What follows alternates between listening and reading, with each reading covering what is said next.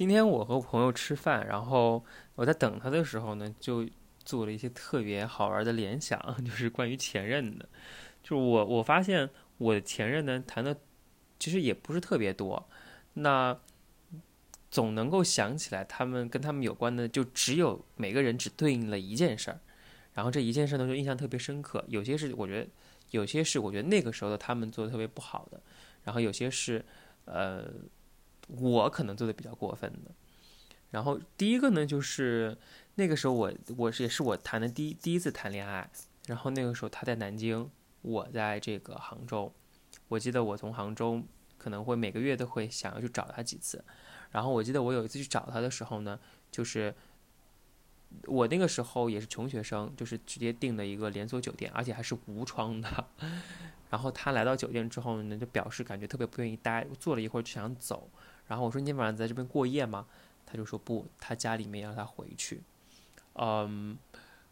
这事儿在当时我发生了之后，就完全什么都没事，都都都不会觉得有什么。我就是真的觉得他是，就是呃有，就是可能不能够住在外面。但是后来就是我和他分手之后，好几年之后，我再和他聊天，就作为朋友身份那种。然后和他聊天，就他有一次突然提起来说，他特别不乐意住不好的酒店，就是在出去玩的时候，我猛地回到，就是我大二的那个刚和他谈恋爱的那个时候，就是我才觉得就是说，哦，那是不是有可能那个时候他嫌弃我订的酒店很差？然后但是我没有，但是我没有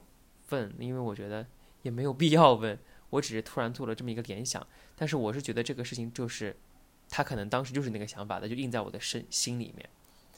呃，这是一个啊。然后另外一个呢，就是我谈的下一个对象了，就是那个时候呢，就是他刚刚入职了一个新的公司，然后我还在读书。然后我记得他那个时候刚入职公司的时候，他就有跟我说，他说可能会比较忙哦，可能没有办法联系到我，回的可能不够及时，什么什么怎么样的。但是我那个时候也是真的不懂事儿，就是特别缺乏安全感。我就是特别想要知道他这个时候在干什么，我希望他能告诉我什么什么之类的。然后后来就他有有一段时间经常消失，他跟我说他去应酬什么什么之类的，然后我就忍不了了。我觉得这件事情是我做的很过分啊，就是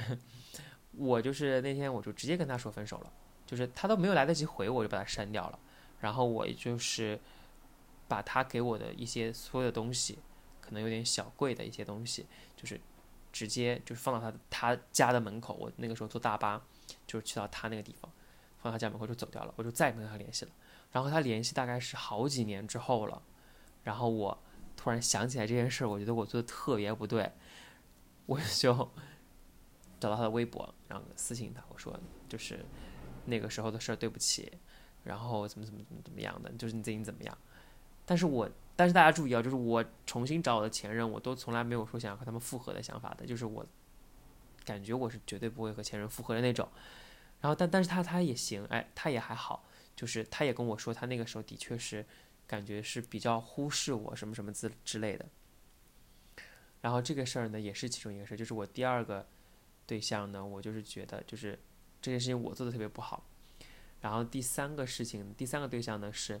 也是我印象特别深刻，这件事我特别伤心啊！为什么伤心？我待会儿跟你们说。就是这个事情是这样的，就有一天我和他在谈恋爱，那个时候呢，就是他是唯一一个就当时我们一起在下沙的一个一个人。就是我不是在下沙读书嘛，但是我从来没有谈过下沙范围内的对象，然后他是唯一一个。然后有一天我在床上刷这个微博。我就我就突然发现，就不知道怎么的，就我就刷到了别人和他聊天记录，然后那个聊天记录里面那个暧昧啊，我真的是绝了。我就就是，然后我就会去私信那个发那个图片的人，我说：“你知道你和他在说这些话的时候，他不是单身，是和我在一起的吗？”然后对方你知道回了个什么吗？对方回了个说：“啊，对啊，他现在就是更爱我。”我当时真的就是吐血，我当时立马从寝室的床上坐起来，我说：“跟我室友说，周凯丽，我说我被绿了。”然后就特别难过，我为什么这么难过呢？就是因为我我觉得我之前找的对象嘛，都是还蛮好看的那种。然后我这次找的这个对象呢，就是，呃，不是特别好看的。我觉得，我想着找着一个不是特别好看的人，那总应该就是 老实一点吧，就我可能会活得开心一点吧，就是有安全感一点吧。其实完全没有，他该出轨的还是会出轨，就是，就是，而且他长得丑，我就觉得自己是为什么特别不值，这是一个。然后后来一个呢，也是差不多类型的，但是我没有抓到正儿八经的证据。那个呢是他在绍兴，然后我就发现有一回呢，他就是不来杭州找我，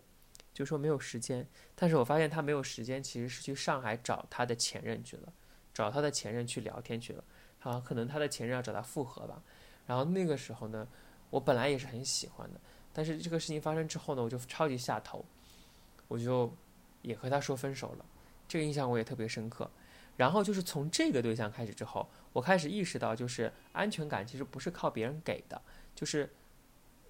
后我也不知道，我也我也没有就特意的去想这个事或训练这个事情，但是从那个时候开始，我就不太会在别人身上找安全感了。然后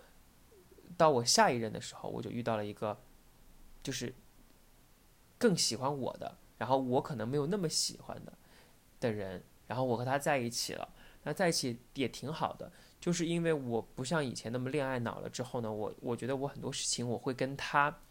商量着来，然后他但但就是我们俩我会主动的去跟他讨论，